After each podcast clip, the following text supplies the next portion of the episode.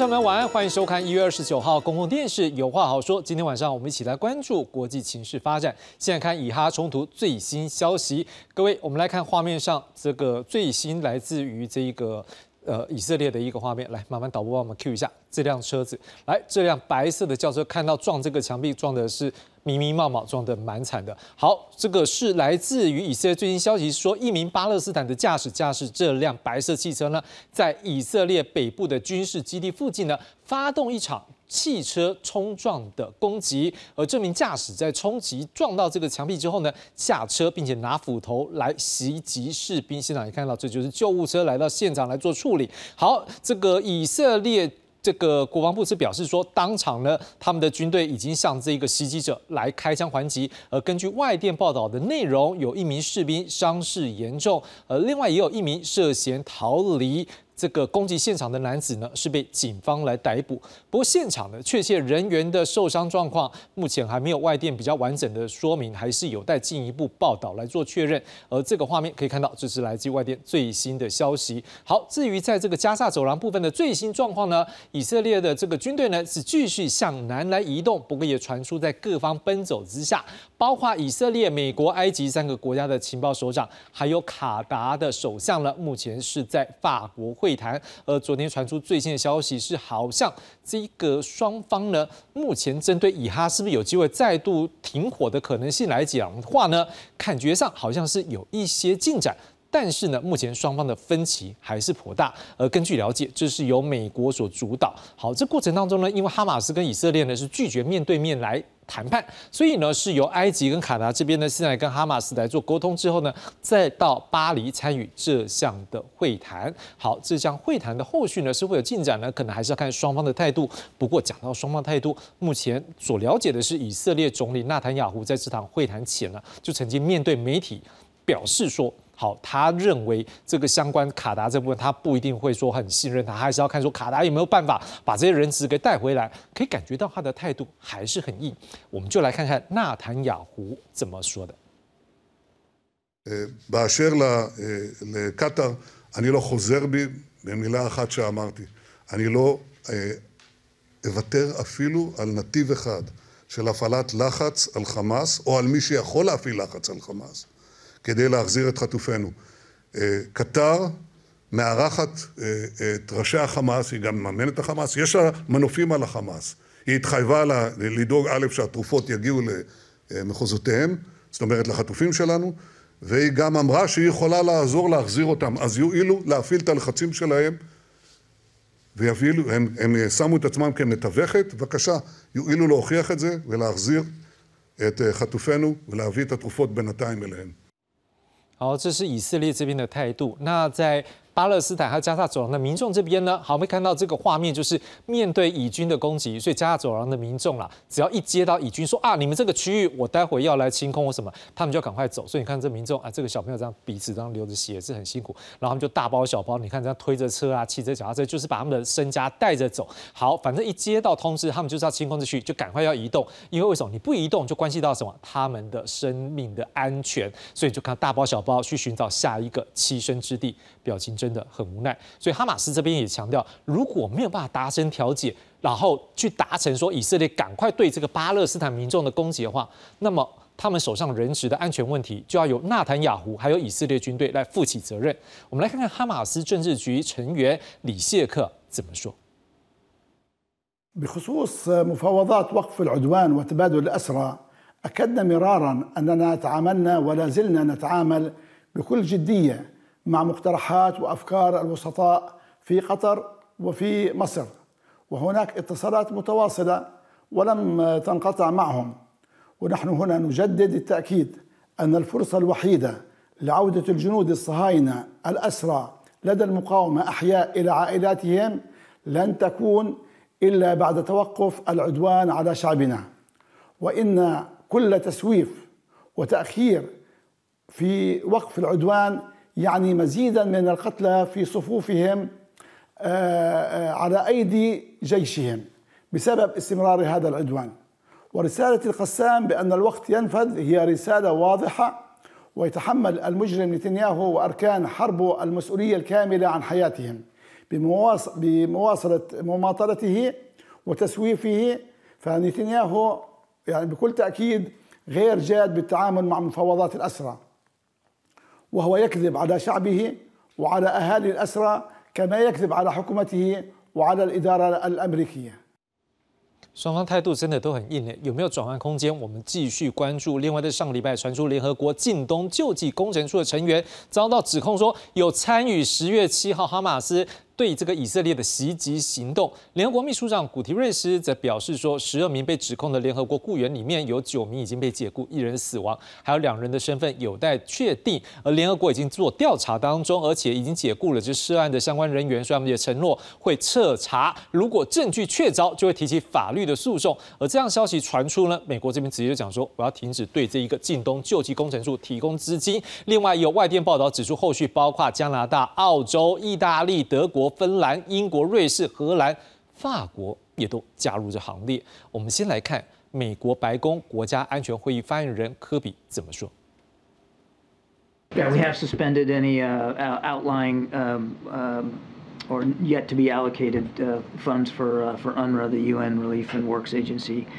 Um, uh, pending the results of this uh, investigation, we're obviously going to watch this very closely. We welcome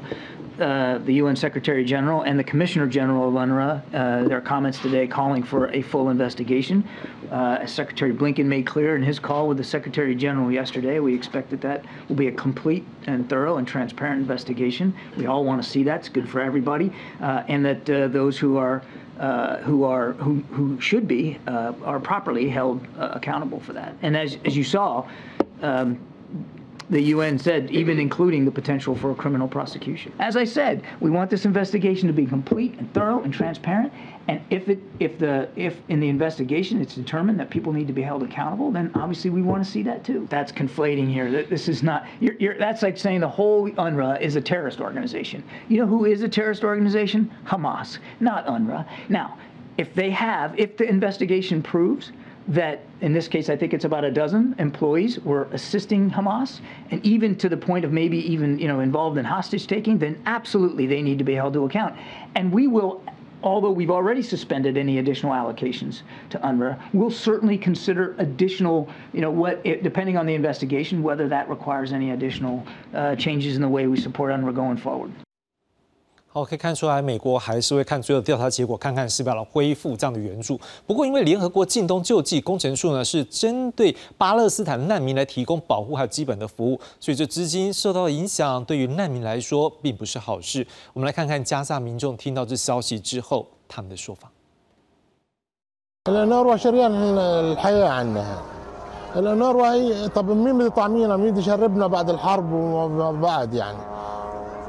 والله يكون معي للناس. إيش لك؟ أنا كطفلة فلسطينية من حقي إنه آه، الدول الأوروبية هذه إنها تساعدنا كإحنا نازحين فلسطينيين أو حتى آه، كل قطاع غزة بكل أفراده المفترض يتلقوا هذه المساعدات من الدول الأوروبية. إحنا نزحنا للمرة الثانية من غزة وما وجدنا هذه المساعدات بتوصل لإلنا. ما وجدنا إنه الدول الأوروبية ساعدتنا. أنا إيش ذنبي كطفلة فلسطينية إنه ما أطلق هذه المساعدات إيش ذنبي أعيش في هذا الرعب في هذه الخيم اللي إحنا مش عارفين لا ناكل ولا نشرب قاعدين بنجوع بنعطش 好了，这些话可以感受到满满的无奈。而巴勒斯坦呢，也呼吁这些停止援助的国家赶快恢复援助，以避免这难民原本就已经不好过的生活，因为这样更为恶劣。我们来看看巴勒斯坦自治政府总理史泰耶怎么说。 The accusations that Israel has made against certain staff of the UNRWA should have waited until investigation has come up with results. We were extremely shocked that certain number of countries have decided to suspend its aid or their aid for the UNRWA. The countries that have announced this suspension, their aid amounts to 70% of the annual budget of the United Nations Relief and Work Agency. This measure is extremely dangerous and it is our hope that it will be reversed. على العالم البدء باتخاذ إجراءات عقابية بحق إسرائيل وليس بحق منظمة دولية إنسانية تخدم ضحايا إسرائيل. إن تجميد مساعدات الأنروا هو تعطيل لقرار المحكمة الرامي لزيادة إدخال المساعدات الإغاثية لقطاع غزة وسيكون له آثار مدمرة في نفوس المحتاجين من أهلنا هناك. It is our hope first that these countries who have suspended their aid, they will resume it very soon. And on the other hand, also, it is our hope that, of course, Arab countries have always been stood solid in support of Palestine, both politically and financially. So I hope, yes, that uh, there will be some sort of bridge financing for the shortage that might have occurred and that this money will be resumed into the UNRWA budget. 好，对于这以色列的军事行动持续进行，那我们刚才也看到，这人道救援看起来因为这个事件预算也受到了影响。伊朗则是担忧说，会不会整个区域安全会恶化，甚至危机可能扩大。好，我们来看伊朗外长阿布杜拉西安怎么说。و یک سونگری غرب در حمایت چشم بسته از یک رژیم نامشروع آپارتاید و اشغالگر تمامی دستاوردهای بشر در حوزه چند جانب گرایی و حقوق بین الملل را به قهقرا برده است. به سراحت از ابتدای بحران گفتیم که جنگ راه حل نیست و جنگ می تواند باعث افزایش ناامنی در منطقه شود این چیزی است که همه از آن ضرر میبینیم 不过，就在伊朗 外长说这些话的同一天，也传出美军驻扎在约旦东北部靠近叙利亚边境的一处美军基地遭到了无人机的攻击，造成三名美国军人死亡，二十五人受伤。这也是以哈冲突之后首度有美军罹难。美国也怀疑这是由伊朗所支持的叙利亚还有伊拉克当地的武装激进组织所为。美国总统拜登表示，这三名不幸阵亡的军人是爱国者。他还强调会继承他们的神圣义务，继续履行打击恐怖主义的承诺。我们来看拜登怎么说。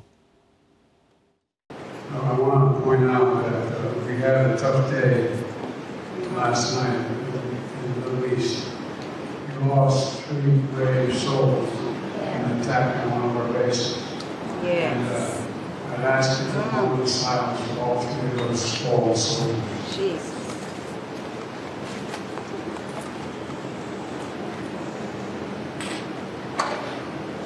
shall respond. God bless you all. Thank you for allowing me to be here.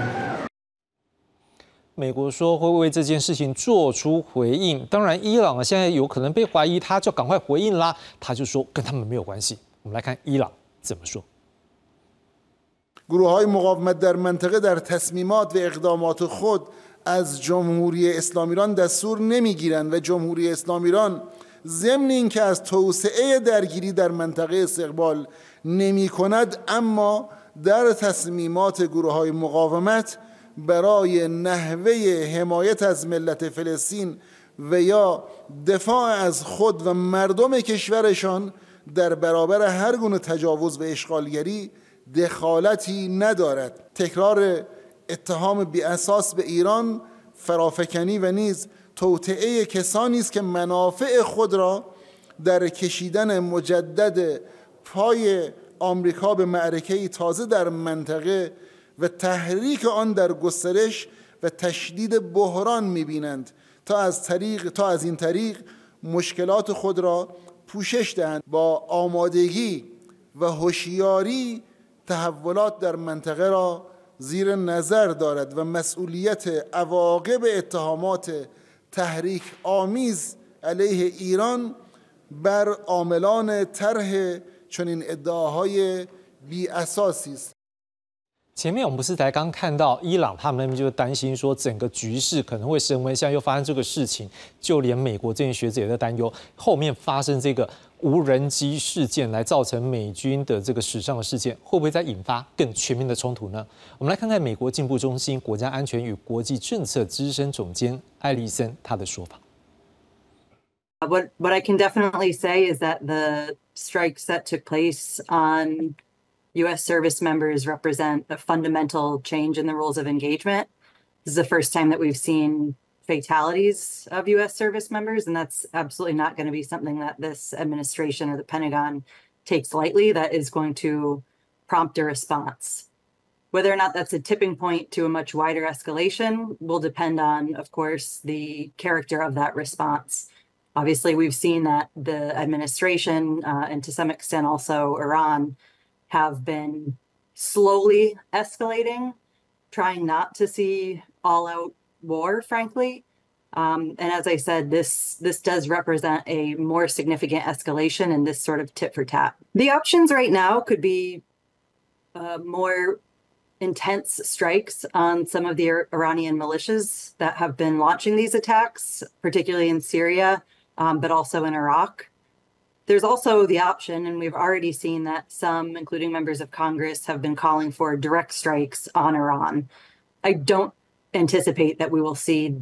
the Pentagon go that far, because again, that would would certainly uh, augur uh, more all-out conflict in a way that I don't believe that that this administration wants.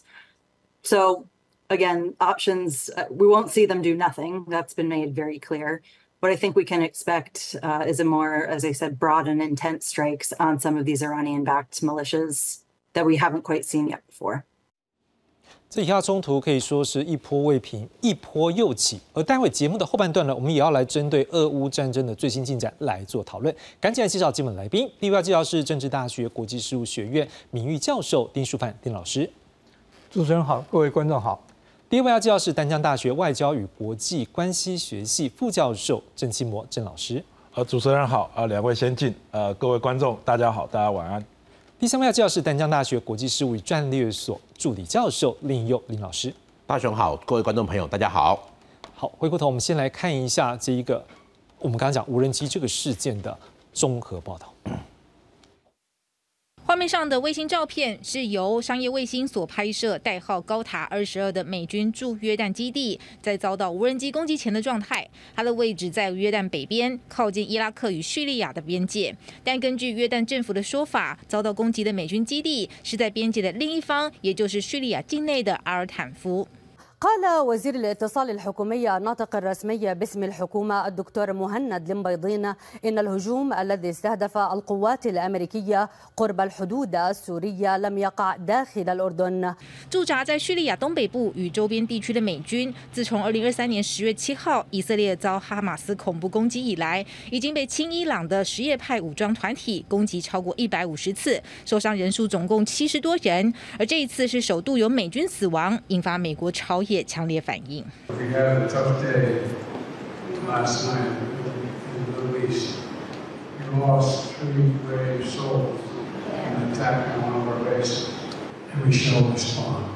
共和党阵营更是群起抨击拜登政府对伊朗过度软弱。尽管公开承认发动攻击的伊拉克伊斯兰反抗运动是伊拉克境内由伊朗背后支持的什叶派武装团体的总称，但美方会如何反应？英美两国的分析家看法并不一致。Some, including members of Congress, have been calling for direct strikes on Iran. I don't anticipate that we will see the Pentagon go that far. Because again, that would would certainly uh, augur uh, more all-out conflict in a way that I don't believe that that this administration wants. The US will have to respond even more strongly than it's done to previous attacks. Um, that means possibly killing some very very senior Iraqi militia leaders, possibly some senior Iranians. Uh, and that will present dilemmas for both um, Baghdad and Tehran to respond in turn。就在伊朗官方撇清关系，强调与攻击事件无关的同时，也对外宣布成功发射载运火箭，把三枚卫星送入地球轨道。由于太空火箭与长城弹道飞弹息息相关，因此推动制裁的欧美国家担忧伊朗持续在飞弹科技上有所进展。公司新闻是这样编译。丁老师回到现场，我们接下来关注的是这个。我我们基本上就是没有想到说，这后面为什么伊朗跟着一个美国又在这个事件上面，好像原本两个在这个事端里面并没有都进去，但是这样开始会让人家关注，是说会不会变成全面性的提升？你怎么来看这个事件可能对这一个中东目前局势的影响？呃，我个人觉得就是说，呃，这个从去年就是这个呃哈马斯突然攻击以色列这事情，然后再逐渐的扩大啊。那么它的影响力其实是蛮深远的。第一个当然就牵到除了以巴双方，呃以以以哈双方所以人质或者人道的问题以外啊，那么牵到这个哈马斯本身要去怎么样去组织他自己，甚至还引起全球的油价跟通货膨胀的顾虑。那么还有引起中中东区域国家之间的相互竞争，比如说。这个一般认为就是说，呃，美国在促成以色列跟沙特阿拉伯建交，然后那那这引起很多这个其他国家的顾虑的，所以那已经变成是一个许多因素都相互这个交错在一起，那这个结是越越结越深，而且很多结通通是纠缠在一起，是，所以我觉得那个东西就难度就变得很高。那么伊朗固然这个否认，可是不可否不不能否定，就是伊朗在过去。为了在引起呃争取在中东的影响力，他支持很多在叙利亚，在这个整个这个中东世界很多国家的一些小团体。但当你支持这些小团体，小团体他有他的自己的主动性，他对这个以哈处理的问题不满意，他他觉得美国并美国在阻挠这个和平的，他当然会对美国进发动攻击。而且现在我们知道就是。工具越来越多，是无人机、无人载具，各种各样的啊。那么简单的这种这种呃攻击工工具都可以都可以制造出来。所以就是说我个人觉得，就是说越来越越来越多的因素整个纠缠在一起，越来越没有办法化解，那么会使得这个问题就被我当然就会发生说，所谓跟伊朗有关的无人机的攻击这个事情会就开始出现。我觉得背后的原因，那是一个很多因素整个纠缠在一起。郑老师，另外我们有关注的是说，哎，这一个这个去年这一个袭击事件，没有想到说现在现在传出有联合国这个叫做呃救济。晋东救济工程处的人员对也涉入在里面，可以看出来。刚刚我们看到美国的态度是很不高兴，而且这个基本上援助直接停，所以也不是一个国家，是好几个国家，而且这个金额讲到是相当大，甚至有可能这一个处的最主要的一个来源可能就不见。是，可是这个直接受害的是当地加沙民众，现在就已经生活不好，又这个样。您怎么样来看？说这个后续有没有一个转机，还是说？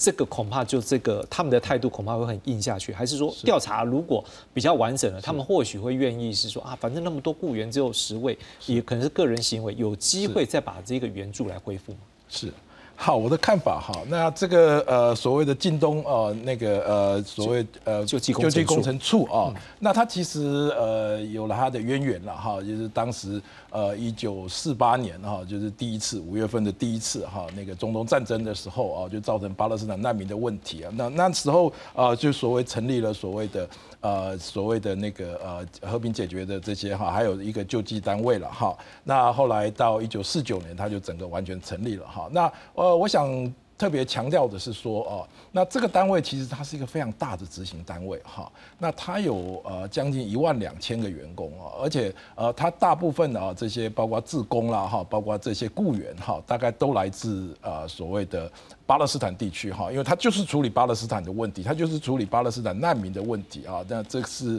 啊人类世界一个非常难处理的问题啊。那所以呢，呃，它中间会夹杂这些哈马斯哦，就像我们在加萨啊，那很多人说，其实你分不清楚哈马斯跟呃所谓的呃巴勒斯坦人哈。那那有时候巴勒斯坦人他衣衣服军服一穿，他就变成。变成呃哈马斯啊，那所以呃，我想这个问题，我我倒不认为哈，那呃，我想比较大的问题恐怕出在联合国了哈，那呃，联合国我们看到了哦，刚刚那个报道啊，那所谓的联合国秘书长啊。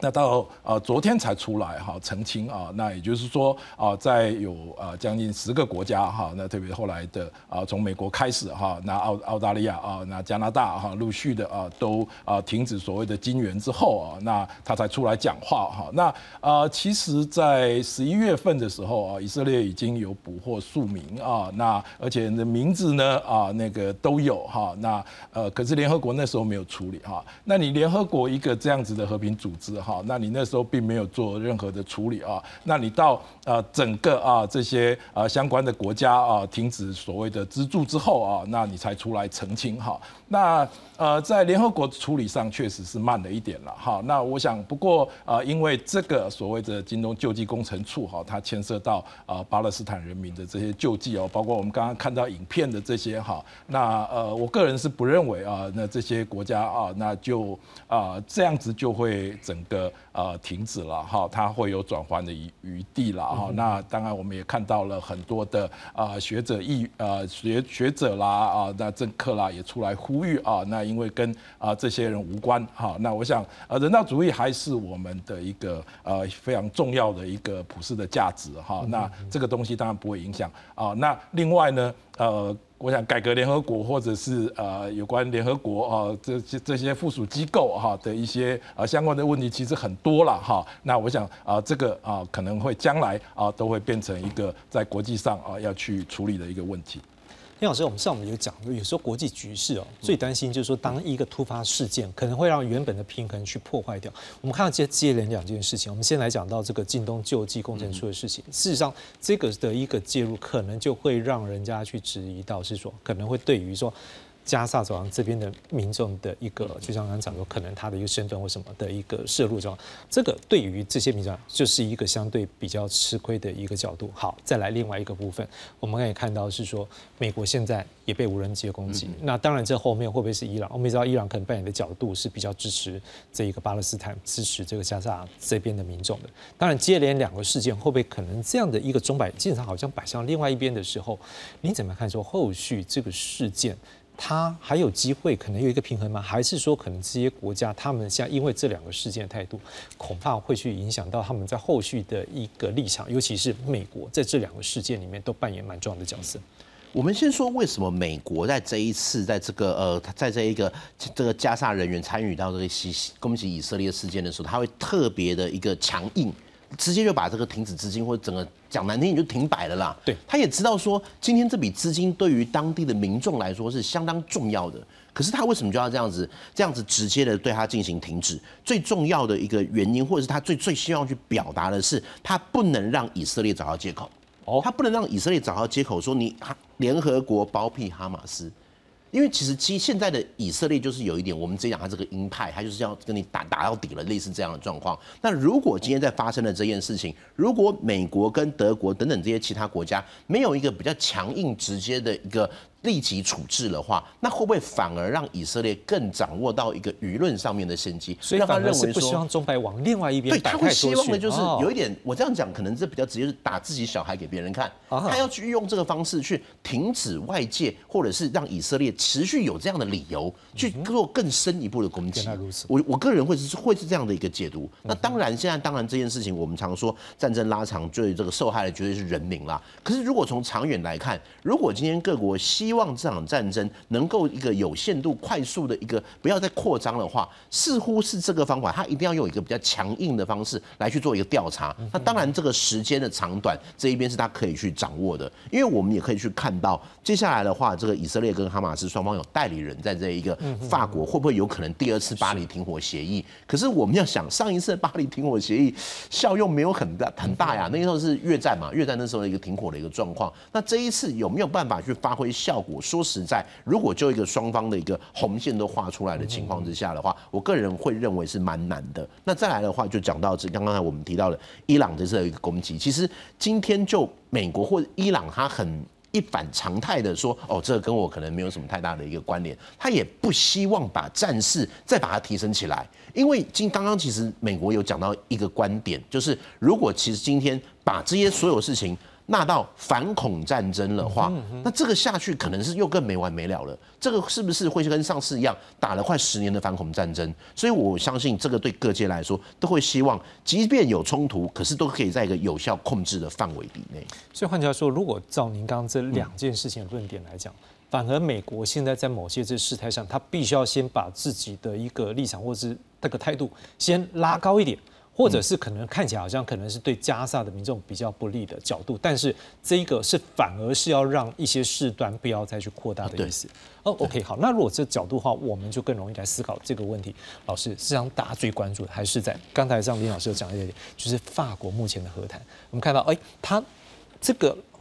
这个哈马斯他用代理人的方式，然后来跟这以色列对话。那我们也看到，事实上这整个主导的部分是美国这一端，而且他 CIA 的 leader 也都到场。您怎么样看说这个事件？如果说美国他毕竟现在有选举的压力啊，拜登，你外面再继续这样，对于他的选情不一定好。再加上一件事情是，他怎样去展现说整个世界的一个稳定？因为当这么多战场，我们也一直在讨论，对于美国的一个国力来讲，或者它的能量的一个衰减是危险的。你怎么看说这个事件在美国这次比较强力介入？有没有一些转机的机会？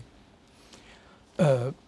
我觉得就是说，固然我们通常讲，就是说，呃，小国之间的战争背后有大国的因素啊。可这里面，我觉得我们还是不能忽视这两个当事的当事者，就所谓的内唐雅胡跟哈马斯。嗯嗯嗯。呃，内唐雅胡他现在也面临他国内的政治危机。是。哦，那么所以他，那么一方面就是说，他因为这个宪法的问题，他也面临政治危机。第二个当然就是说。这个这件去年的攻击突然出现，那么似乎在在大家的意料之外。那么当然他也要被可能要被追究啊，所以他有这两个政治危机，他一定要想办法去求政治生存。那他要怎么去求政治生存？第一个当然就是说，尽量的能不能把哈马斯尽量把它消灭到某个程度。那当然这个程度的拿捏，我们不知道他他怎么去处理。反过来就是说，哈马斯也希望。因为透过这一次的冲突以后，其实全世界掀起一个反美跟反犹的这个这个这个声量。那这个东西坦白讲，对于以色列也不是很有利。那么哈马斯站在舆论上似乎是有有一点这个利基点在那边。所以这里面就变成是说，除了我们看美国怎么去应应这个以外，那也要看就是说内塔雅胡跟这个哈马斯他们怎么去算计这这整个的这个整整个的结局。特别是内塔雅胡，他当然希望他他没有的这个政治危机在里面，所以他的算盘当然就是尽量的去把人质放出来啊，还有还是有蛮多以色列人被抓的啊。那另外呢当然就是尽量的把这个。这个哈马斯尽量把消灭到一个很大的程度，这个程度怎么拿捏？我觉得这是一个很，我们都外界都不太了解啊。那当然反过就是哈马斯一定要也会抗拒到底。所以为什么哈马斯？我们知道就是在巴黎的谈判里面，哈马斯也就是他们的条件。同时刚才我们听哈马斯政治局委员讲，就是说如果没有先谈人质，我们这个这个这个就不可能停火等等等等。所以你可以看就是说，除了美国因素以外，那么。我觉得那那以色列内塔尼亚胡跟哈马斯这种态度也是非常关键。那以色列美国的态度，除了这个呃，美国要怎么去处理这个以外，美国马上要面临一个大选。我们知道就是说，呃，这个如果川普当选，川普是极应该会非常的亲以色列的，同时可能会非常的反伊朗的。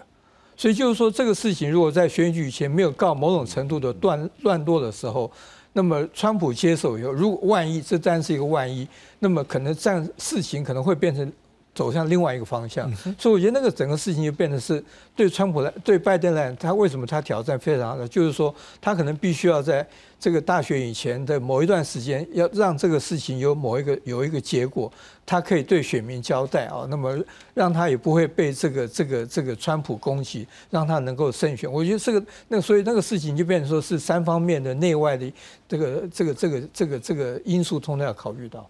郑老师，事实上这一次的一个和谈，现在还没有办法看到他们各自的底牌，甚至说有外界有一些传说了哈，是传说说希望这停火时间长一点，可能至少一个月啊。然后人呢，是不是双方的人质就已是，尤其是在这一个哈马斯手上，这以色列的一百多名的这一个来自以色列这边绑来的一百多名人质，可以全部的换回去。但是不可否认，我们每次在谈观众一定还都有印象，哎，现在对哈马斯来讲，这一百多人。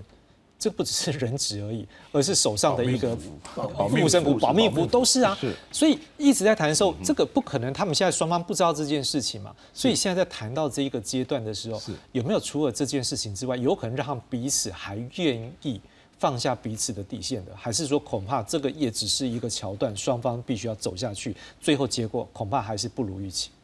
呃，不管这只是一个暂时的桥段也好，但是它至少是一个开端了哈。那至少这一次的一个啊巴黎在巴黎的谈判哈，那我想啊在呃所谓的呃伯恩斯啊中情局长啊亲自出马之后哈，那呃其实伯恩伯恩斯在十一月份啊，那也成功的所谓的啊调停了所谓休战协定哈，那也交换了一些战俘哈。那啊他在这个方面哈的，其实伯恩斯一直是拜登非常倚重的哈。包括他自己内部的选举啊，那所以这次啊开一个头，这是也就是说啊，他们呃目前啊这是一个密谈了哈，大概在周六周日哈，那他愿意让我们知道的是说，他分了两个阶段啊，所谓一个月啊，那先把所谓的老弱哈伤。啊，残啊，这些先释放哈，然后再谈第二个阶段哈。那这当然都是那包括当然增加对所谓巴勒斯坦难民的一个援助哈，这些部分哈，这当然都是很啊所谓光明面的部分哈。那我想呃，其实还有很重要的，也就是卡达的总理啊，他还是要飞到华盛顿去谈更多协议部分的细节哈。那我想呃，真正的见真章的会在那里哈，就像刚刚主持人特别提到的哈。那对哈马斯来讲哈，那我如果把战俘都释放了哈，那我我我我我我拿什么保护我？就以以色列目前的攻势来讲哈，而且以以色列这种同仇敌忾，还有他们法律上啊，还有以及传统啊民族性格上这种所谓的啊有仇必报啊这样子的一个啊一个态度啊，那我想那哈马斯啊，我相信跟啊在长期啊跟卡达啊的啊这些他会呃呃希望有一个。啊，一个折中，我想这个部分呢，那至于以色列是不是能够接受哈，我个人当然是比较悲观了哈。那呃，不过当然总是要有妥协嘛哈。那这是当然，美国也就在扮演这样的角色哈，也就是在啊保护平民啊，跟啊接下来啊让他们至少啊在现阶段先处理啊，那事后的事情，我想呃那就事后再谈了。李老师，像这几天啊，也有外电报道是说，事实上。以色列现在虽然说这些动作就已经让大家觉得讲难听真的很法指，好不好？可是问题是，对于他现在进度来讲，好像有一个说法是说，他有百分之八十的地道还没有找到，所以换句话说，他现在要去把人质类全部找出来不容易。可是他也面临到一个问题是，他的国内一直要求他想办法把人质换回来，这压力也是很大。好。那如果这个压力够大到，有没有可能说真的让以色列愿意不只是说我换服而已，而是我后续对于这一个哈马斯，对于加沙走廊的一个自治，或者甚至我们讲两个国家这件事情，纳坦雅胡这个很硬的这一个立场，有没有可能让他可以真的放下来，还是说真的就没有机会？我自己在判断了，纳坦雅胡他一定会看他国内的一个状况。可是他现在就是一个非常鹰派的一个说法，这个是他继续他那，但是他要不要继续坚守这样的一个立场？第一个当然是要去看他国内对他的一个支持度，因为讲难听一点，任何一个政治人物，他第一个要考虑的绝对是他国内对他的一个声望的一个支持，而不到反而其次才是在国外的一个互动性。那我曾经听过一个说法，就是其实现在以色列他已经打了一段时间了。可是说实在，进展是有限的。嗯，你说你杀了恐怖分子没有错，你你歼灭了，你毁掉了哪些恐怖分子，或者是这一些号称恐怖分子，或者是哈马斯这些集结点，OK 都没关系。可是人质呢？这些人质，因为今天对于哈马斯来说，他也知道人质在，他就有谈判的一个筹码。对，所以其实今天对哈马斯来说，这些人质他绝对是非常保护的。我曾经听过一个唯一可行的说法，在美国的时候，有人讲过，那是不是有可能会建立一个停火线或非武装区，强制把两边去做一个隔离，然后变成有一个中间地带来进行交换或者是安全的一个管控？好，那曾经因为过去在那个南斯拉夫曾经出现过类似状况，那今天有没有可能再把它出现在中东呢？可是好，那时候学者们讲当然是没问题，可是后来谁要去？你美军要去吗？联合国部队要去吗？没有人敢去，因为其实这样是这一次的一个呃联合国的这个近东救济工程处或者等等也好，它象征了一个今天在这里谈判就算了，你说在巴黎谈判就算了，可是你如果你要亲自进到中东，是有相当高程度的风险，最有可能的是你两边都不讨好。嗯，我可能原本是要去救助难民，可是最后有没有人混进去，或者是一些比较相对来说轻。巴勒斯坦亲哈马斯的民众，他给了他一些援助，或者是透走漏了什么样的消息，这一些其实都会变成在今天在这里的一个谈判的过程，会相当的吃力不讨好。嗯所以再讲回来，今天纳罕雅胡其实到后来他还是要去看他国内对他的支持。可是如果今天哈马斯能够去提出，OK，你退出多少人？让出多少土地，换多少的一个战俘，换多少的一个人质，这一点或许是有机会去谈的。因为其实现在对对那个哈马斯来讲，他也不认为我可以靠我兵力解决掉你以色列，或者是挡住以色列。但是如果我可以透过释放的人质，来造成你内部以色列内部的鹰派鸽派的一个斗争，或鹰派鸽派，讲直接啦，就是对纳罕雅胡的不满。那他就成功了。是，我会认为，其实现在对哈马斯来说，在正面战场上要直接去面对以色列的攻击是很难的。但是他可以透过这种谈判，或者是这种释放的一些消息，去造成以色列内部的一个矛盾，这是他唯一有机会的一个方式。好，接着我们要来关注的是这一个乌克兰的这一个战场。好，这一个我们也知道，这一个现场现在跟画面上可以看到。下雪了，好啊，这个物资已经不够。那另外我们也都知道，美国的一个援助目前的经费上也是不够，所以可以看到他们的炮弹都很珍贵。可是这个时候却传出一件事情，说，哎，乌克兰里面他的军方跟这个军火商说有贪污了，贪污了多少？这个数字超过新台币十二亿的这个价值的这个金钱哦，说给某家公司去包了这炮弹，结果到最后一枚炮弹都没有。好，当然这时候就会有一个问题是，你各位可以看到他们的一个国家安全局现在就开始在做。调查了，到底是谁？OK，而且这个钱到底怎么回事？这个都要去做调查。可是调查之中也会发现一件事情，各位，他的国防部长在上礼拜也传出就被撤换，但是我们当时也不知道到底什么原因。但现在看起来，或许这一波呢，就是他一个军方的一个改革的一个契机。可是这改革契机来不来得及去因应他现在资源不足呢？也不知道。但是另外一方面，我们再看下一个现场，各位，厦门的一个民众在他们的一个。这一个街头呢抗议，为什么要抗议呢？因为他们的这个军人从军之后，从军太久了，甚至可能他们打电话回家是真的很累。好，而且这一个面对到现在的一个僵持的程度，是双方盯在那个地方没有得休息，所以他们的一个家属也都希望说，哎，我现在家人去到这边，是不是总会有一个服役的一个期限，或者是说是不是有一个休息的空间，不要把人给累倒在那里了？我们来看一看这些家属们他们在抗议的一个现场接受访问，他们怎么说。Ми хочемо, щоб влада почула нас, щоб почула військових, які вже надзвичайно виснажені на фронті. Їх їм потрібен час відпочити, відновити сили, побачитися елементарно з родиною, тому що у нас з чоловіком є маленький син, якому майже 5 років, і от пів свого життя він просто не бачить тата. Фізично відпочити, виспатися можна, навіть після 9 суток в окопі виспатися можна, але морально ти не відпочинеш і ти не відновишся. Тому оцей срок демобілізації нам потрібен не, не тільки для того, щоб відпочили наші хлопці, а й для того, щоб ті, хто підуть. Їх міняти, теж розуміли, що це не назавжди вони йдуть, а йдуть на якийсь конкретний термін.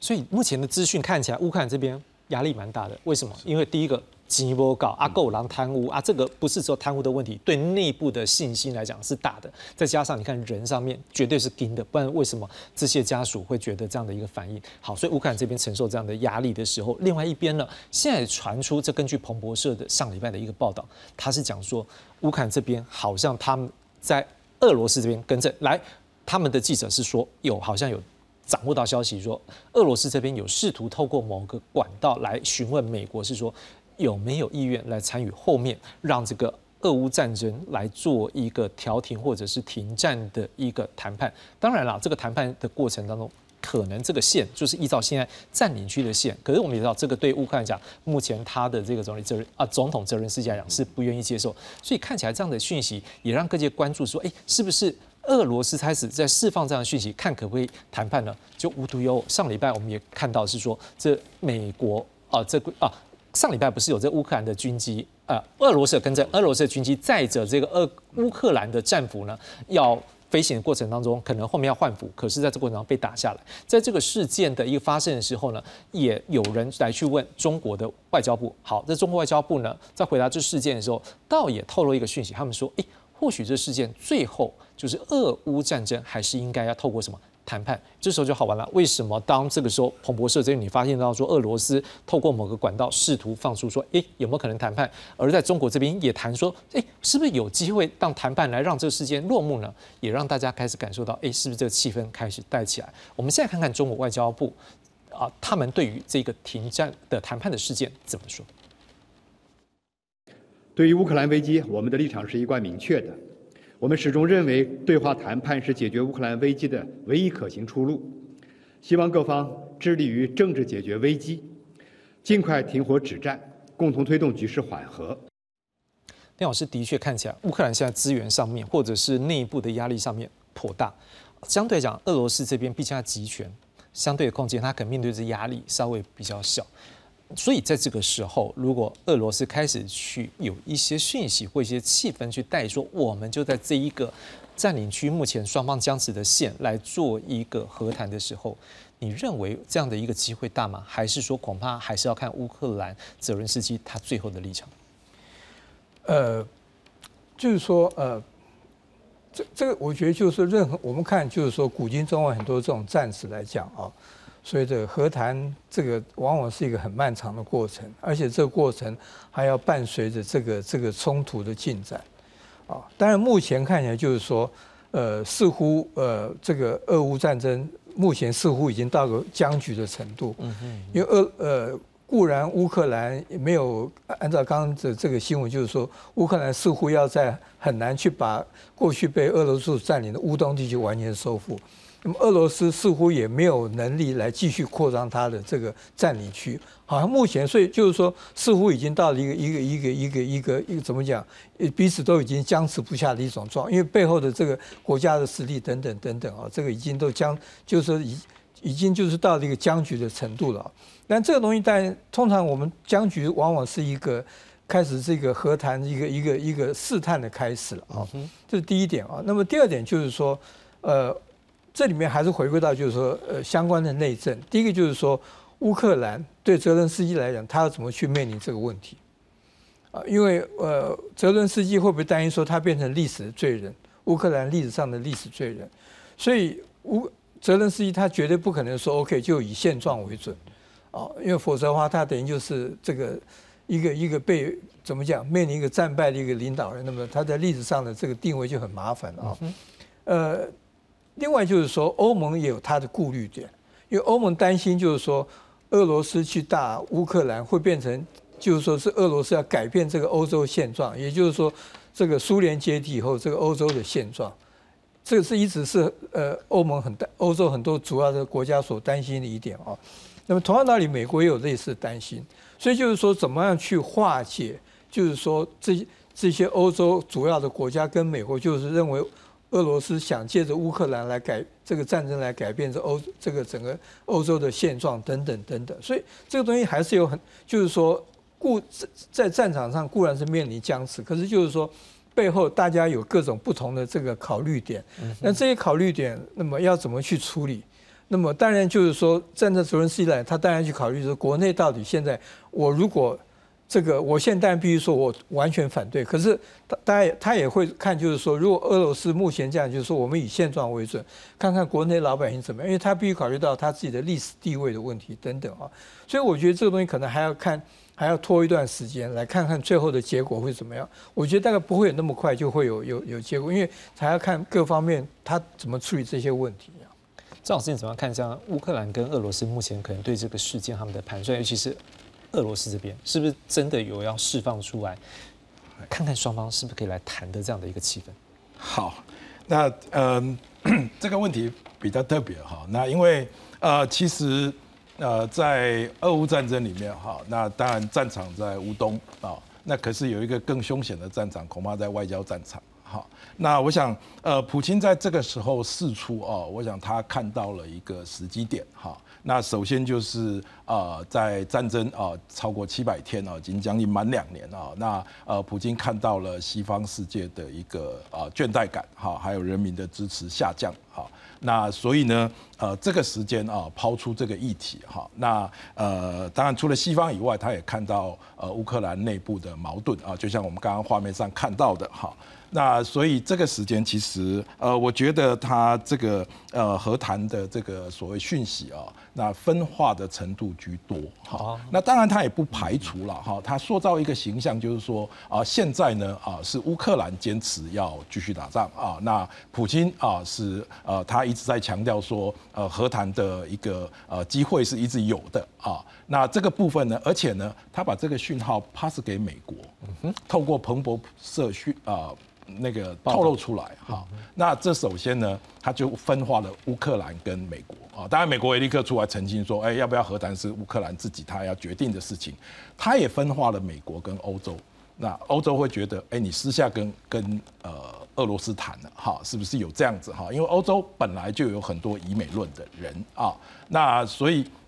这个这一招哦，我觉得是高招了哈，是非常高招哈。那这就让我们又想到了哈，就是说在啊之前啊，他被操有操作一波哈，有关那个啊泽伦斯基跟他们所谓的呃乌军的总司令扎如日内啊之间的一个冲突哈。那他们两个我相信确定有冲突哈。那呃当然更重要，包括我们刚看到的哈，那呃乌克兰的。军队啊，其实是已经啊非常的疲惫哈，经过他们的兵员哈，本来他的呃就比俄罗斯要来的少哈，俄罗斯已经有两百多万了哈，也持续又在征兵啊，那那呃乌克兰面临这样的问题啊，所以军方跟呃所谓泽伦斯基哈他们的意见是有很大的不一样的哈，那甚至有更极端的啊，比较偏中乌克兰跟西乌克兰认为觉得啊东边都是亲俄的啊，那我们需要为他们去。付出这么多生命的代价哈，那所以呢，普京很显然的看到了这些矛盾点哈，所以啊，他这一招见缝插针，而且呢啊，只要他能够保持目前的战果哈，那他其实是他如果试出啊，让乌克兰可以加入北约啊，这对乌克兰是啊，特别是西边啊，基辅啊跟以西的人，他是很有诱惑的，也就是说。啊，东边本来就亲俄，嗯，啊，以以前选出了亚努科维奇这种亲俄的一个总统。啊，那现在呢，如果呢，啊，呃，让这些亲俄的这些啊，本来就是俄罗斯二亿人口居多哈，本来就在打内战，已经打了八年了啊，那我们放弃这些，换取进入北约，好，可是对普京来讲哈，乌克兰要进入北约路还很遥远啊，是，他还有欧班，他还有。呃，匈牙利的总理，他还有现在斯洛伐克的新的总理啊 f i z o 啊，这样的一个比较偏右的，也就是说比较支持俄罗斯的啊，所以呢，啊，这一个我说实在就是说啊，这个和谈啊，如果能够照，就是说照目前这样的条件哈，那对普京来讲是。有赚无赔的啊，所以呢，呃，他释放这个讯息啊，那如果能够啊成功的分化哈，不管从上中下策来讲哈，那他其实在政治上啊都有很大的获益啊。那呃，另外其实他呃确实也达到了哦分化分化西方的一个一个效果。林老师，你怎么样看说俄乌两边目前的处境？现在来看的话，没有错，俄罗斯他希望提出一些谈判的一些状况，或者谈判的一些诱因。但是我个人会认为，现在谈谈判只是一个初步的接触，应该双方还会有一些比较大的一个攻击。那为什么我会这样讲呢？因为我们要先想，从气候来看的话，呃，二零二二年二月二十三号当时是开开打嘛，所以其实就现在来看，快要二月，今天已经我们算二月好了。所以其实二月到三月，甚至就是我们农历过年后。四月前应该还是双方的一个交战。的一个状况，那到四月以后呢，融雪的情况才会让双方开始陷入泥泞的状况，而会有谈判的可能。那我自己会认为，接下来其实就乌军来看，他一定会希望在谈判前能够多抢回一些地方。就像我们刚才说的，如果今天泽伦斯基说 “OK fine”，我们就这样子，这个这些地方就给你，那他就是可能会变历史罪人。那我前面死了那么多人，你最后一句话就把这些土地让出去了，你情何以堪呐？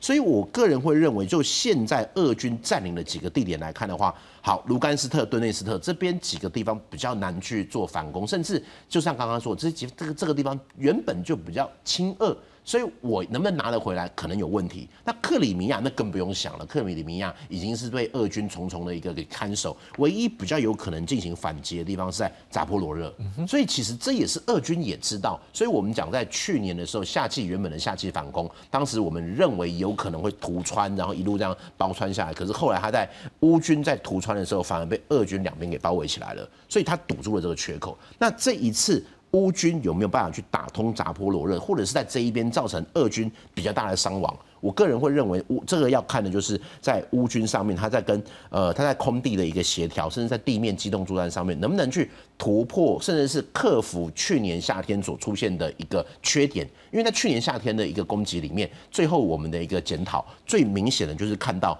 过去接受俄军教范俄罗斯武器，他没有错，武器给他那些什么豹式战车啊等等的 NATO 军的东西给了乌克兰，可是乌克兰没有办法把它用的非常纯熟。那现在再加上，如果今天空军 F 十六那些陆续的成军的话，他有没有办法打出一波攻势，让俄军遭受比较大的损失？我会觉得这个是接下来俄乌能不能有一些突破的关键。那对俄军来讲的话，他就只要守住，继续守住这里。到了谈判桌，他就有一个，他就他就有机会。那至于这一些会不会给其他欧洲国家带来比较大的一个警惕，这是绝对的。就像我自己听到的一些说法，罗马尼亚那边地方很多一些东欧的兵工厂，其实现在他们都希望重新拿到资金，重新的让它运作起来，把过去生产遏制武器的改成生产欧洲或北约的武器。为什么呢？因为接下来所有的欧洲国家全部都动起来了。嗯哼。如果这个角度我要请教，因为你刚刚提到一件事情，可能俄罗斯现在就守住他现在的防线。如果这样的推论是说，有可能甚至就是融雪之后，好，或者是到明年七月八月之后，可能场地跟战场的空间是比较适合再去做冲突，俄罗斯也不会跨过现在这条线吗？呃，我我个人会看的是，俄罗斯他他有办法守住，可他有没有这样足够的兵力去越过，就是甚至我们讲就越越过那一个呃涅伯河，直接这样再再打一次，直接再打一次基辅。我个人认为机会并不大，因为其实现在俄军也承受了相当大的一个损失。那同样的，我们也看到俄军他其实不会是只有欧洲战场，他也有太平洋，也有其他地方的一个兵力需要去做他的一个需要去做他的一个整建，甚至是其实这一次的一个俄乌战争也凸显了俄。俄军在体制、军这个装备，甚至联合作战上面，它都有很大的改进空间。所以，如果照你这样讲话，基本上应该俄罗斯就已经在这条线，就是现在守在这边了。所以在剩下最后等的就是，我就撑在这边，等你要来找我做和谈。所以看起来的话，它的一个底线是不是几乎就画在这个地方？就看乌克兰什么时候愿意放下吗？呃，我我个人认为是这样，没错。而且甚至俄军在等的就是你乌军再打一波。如果我可以在歼灭你更多有生力量的话，会不会未来让你乌军彻底就是我们讲的去军事化？因为你没有那些能能人力来进行攻击了。甚至你甚至他也希望能够让乌克兰讲，就从俄罗斯角度啦，我会俄罗斯角度会认为我可以让乌克兰乖一点，成为他跟。欧洲成为他跟北约之间的一个缓冲地带，这个是就是今天我们讲对莫斯科甚至是克里姆林宫它最最好的一个战略的方向。所以泽伦斯基大概心里也清楚这一点。呃，泽伦斯基也知道，所以他会希望啊，最后还在这边能够在南部这边再打出一些，甚至是各国能够再有跟他对他更多的援助，让他可以持续去坚持下去。不过这个援助看起来，美国现在的态度还是最后最关键。嗯，对，没没错，一个是美国，而且还有一个是欧洲，因为欧洲国家有没有足够的武器？